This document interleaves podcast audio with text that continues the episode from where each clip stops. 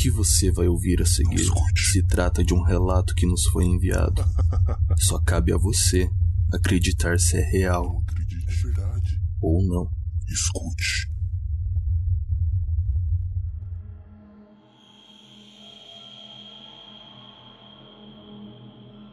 Eu completei 20 anos em outubro e junto do meu aniversário eu ganhei um presente maravilhoso que minha namorada me deu. Uma viagem de uma semana numa cabana no campo, num lugar assim bem distante, no meio de uma floresta assim lá no interior de Minas. E aí eu passei meu aniversário com a minha família e a Cris, né, a Cristiane, minha namorada, e no dia seguinte a gente foi viajar.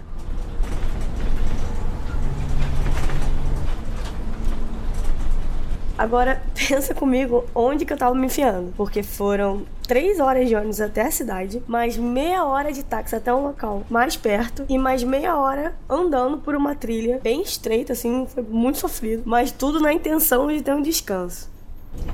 E assim que a gente chegou, a gente chegou por volta de meio-dia, a gente desfez as malas e fomos fazer um tour pela cabana, assim. A gente foi andando e eu até me surpreendi com o tamanho, porque ela tinha dois andares, tinha uma sala de estar, um banheiro e uma cozinha, isso no andar de baixo, né? E três quartos no de cima e mais um banheiro gigante, tinha até banheira. Eu fiquei boquiaberta. Na cozinha tinha um forno elétrico e uma geladeira, o que me deixou bem aliviada, porque eu sou Wicca e eu não gosto assim de ter que cortar a árvore e tal para poder acender fogo para cozinhar, não gosto dessas coisas. Depois a gente conheceu o lugar, a gente fez alguma coisa para comer e resolvemos qual que seria nosso cronograma. Basicamente ver filme abraçado o tempo todo, né? Então a gente abriu todas as janelas da cabana, porque já tava ficando bem abafado, e a brisa que tava entrando era maravilhosa. Acho que por causa da sombra das árvores, né? A gente até tentou ver televisão, mas o sinal tava horrível e a gente preferiu botar um DVD para assistir mesmo.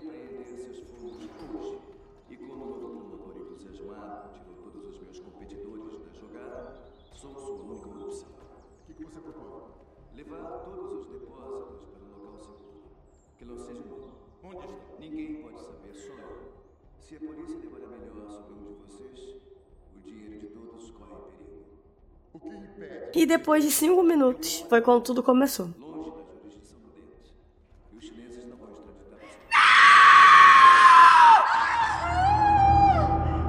Basicamente, a gente escutou um grito assustador vindo de todos os lados da cabana. A gente ficou congelado no lugar, sem saber o que fazer. O som tava vindo do andar de cima, do lado de fora, da sala que a gente tava, assim, negócio bizarro. Eu saí correndo pra fora da cabana pra ver se eu achava alguém, e a Cris subiu. E eu fiquei gritando por tipo, gritando muito, assim, com toda a força, perguntando se tinha alguém, se alguém precisava de ajuda. E eu fiquei nessa, assim, uns 10 minutos, ninguém me respondeu. E a gente voltou pra. Eu voltei pra, pra sala, a Cris desceu de volta. A gente super confusa, sem entender o que tinha acontecido. Né? Depois que a gente concordou que as duas escutaram uma mulher gritando, a gente começou a conversar sobre quais as possibilidades disso, né? Porque se não tinha nenhuma mulher e não tinha ninguém, o que, que podia ser? O que mais podia ser? Eu tava disposta a acreditar que era um fantasma. Só podia ser isso, né? Porra. Mas a Cris, né, que é cética até o último fio de cabelo, decidiu que devia ser algum pássaro um gato do mato, sei lá, um animal brigando, gato berrando, alguma coisa do tipo, né? Assim, eu concordei com ela, né, porque ela não acredita em nada. Assim, eu moro numa casa mal assombrada, então Ok, que essa, essa é até uma história pra outra vez de contar pra vocês. Como ela não acredita nessas coisas e ela acha que são coisas, assim, normais, nada sobrenatural, só a nossa mente pegando peça, coisas que a gente não sabe explicação. Então deixei pra lá. A gente acabou voltando a assistir o DVD e tudo ficou mais ou menos bem, nada aconteceu até a hora que a gente foi dormir.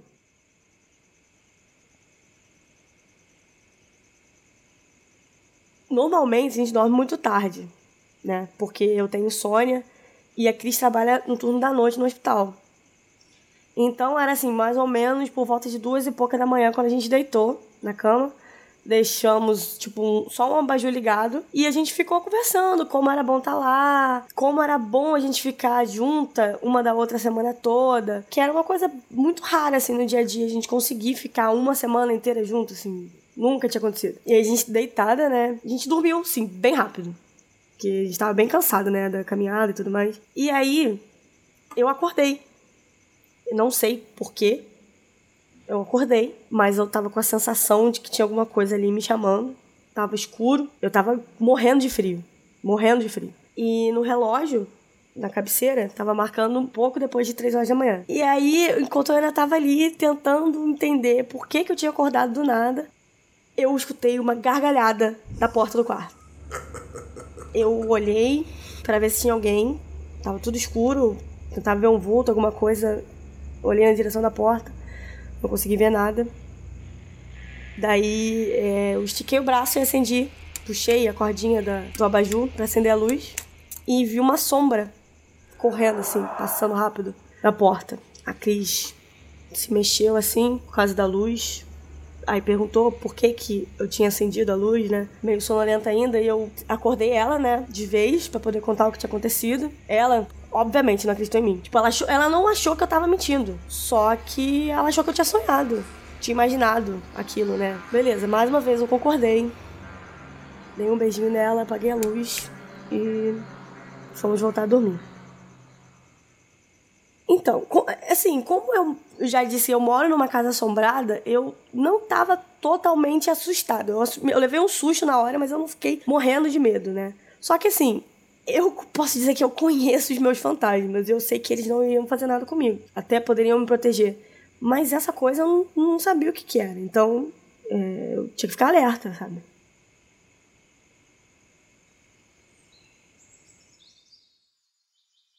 E aí, no dia seguinte, enquanto a gente estava lendo, é, a gente escutou umas batidas na porta da frente.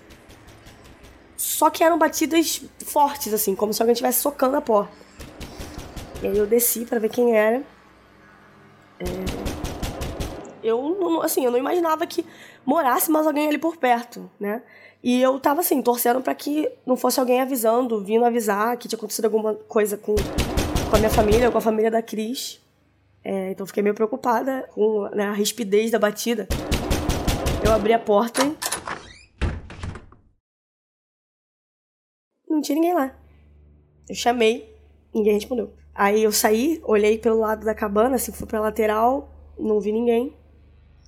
Olhei assim, ainda assim, pra, dist pra distância, assim, não vi ninguém. E aí eu voltei e a Cris me perguntou o que que era, eu falei que não tinha ninguém, bateram, mas eu não vi ninguém.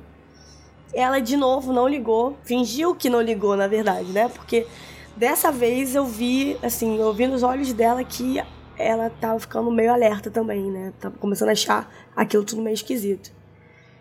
Eu sabia bem o que estava acontecendo.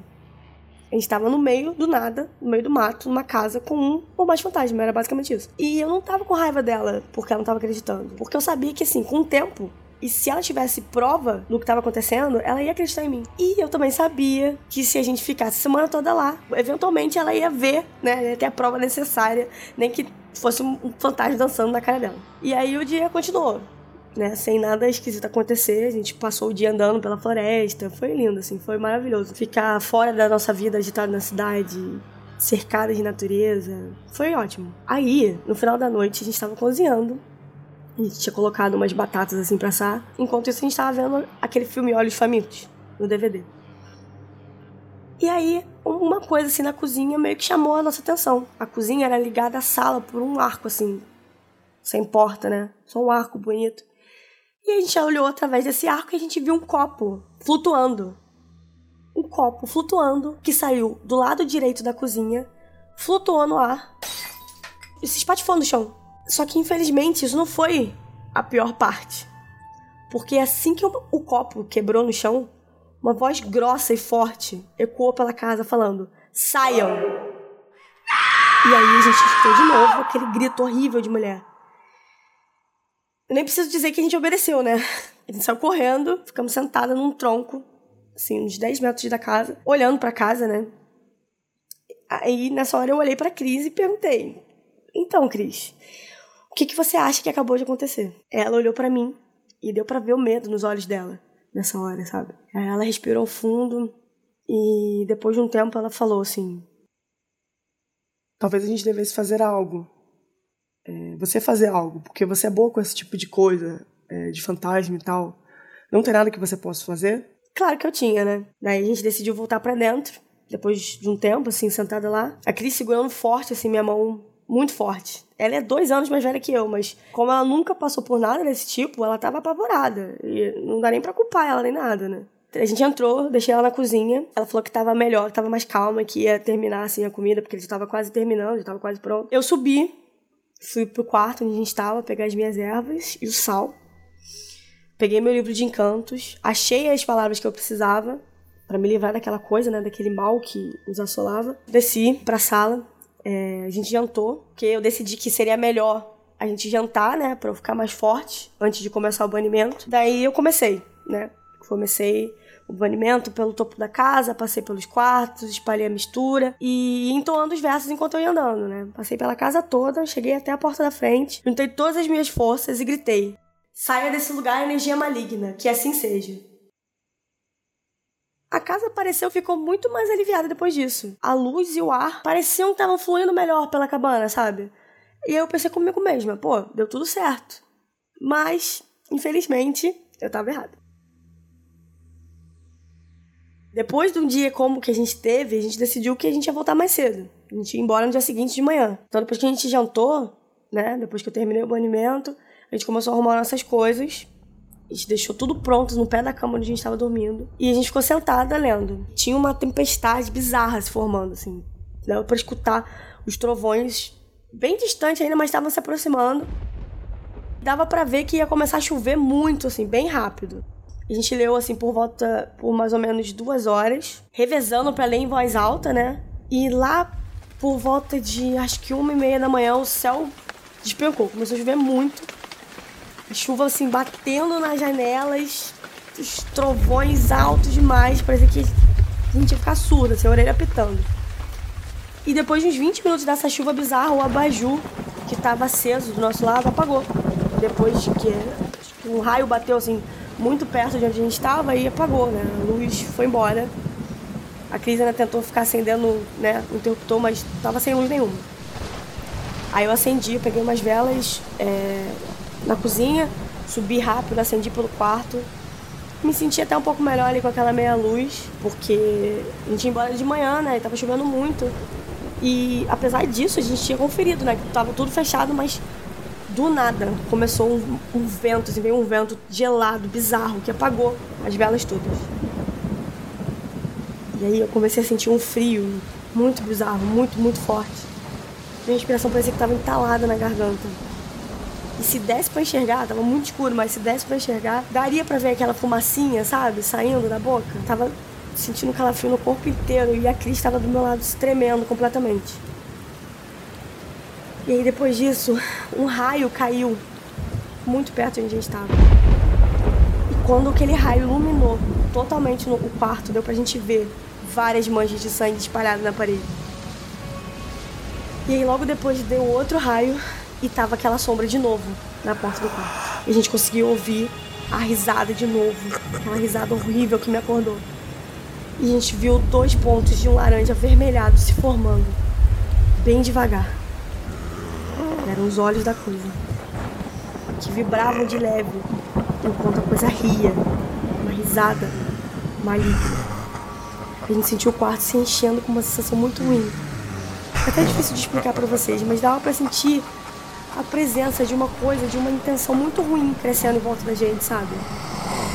Conseguiu ouvir a, a madeira do chão rangendo, sabe? Aquela coisa atravessando o quarto, chegando perto da gente.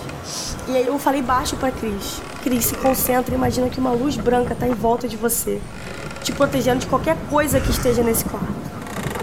Eu falei isso pra Cris e eu fiz a mesma coisa. Comecei a imaginar aquela luz em volta da gente. E aí aquela risada parou. Só que outro clarão de raio iluminou o quarto e deu pra ver a boca da coisa escancarada. Vários dentes, muitos dentes, parecendo lâminas.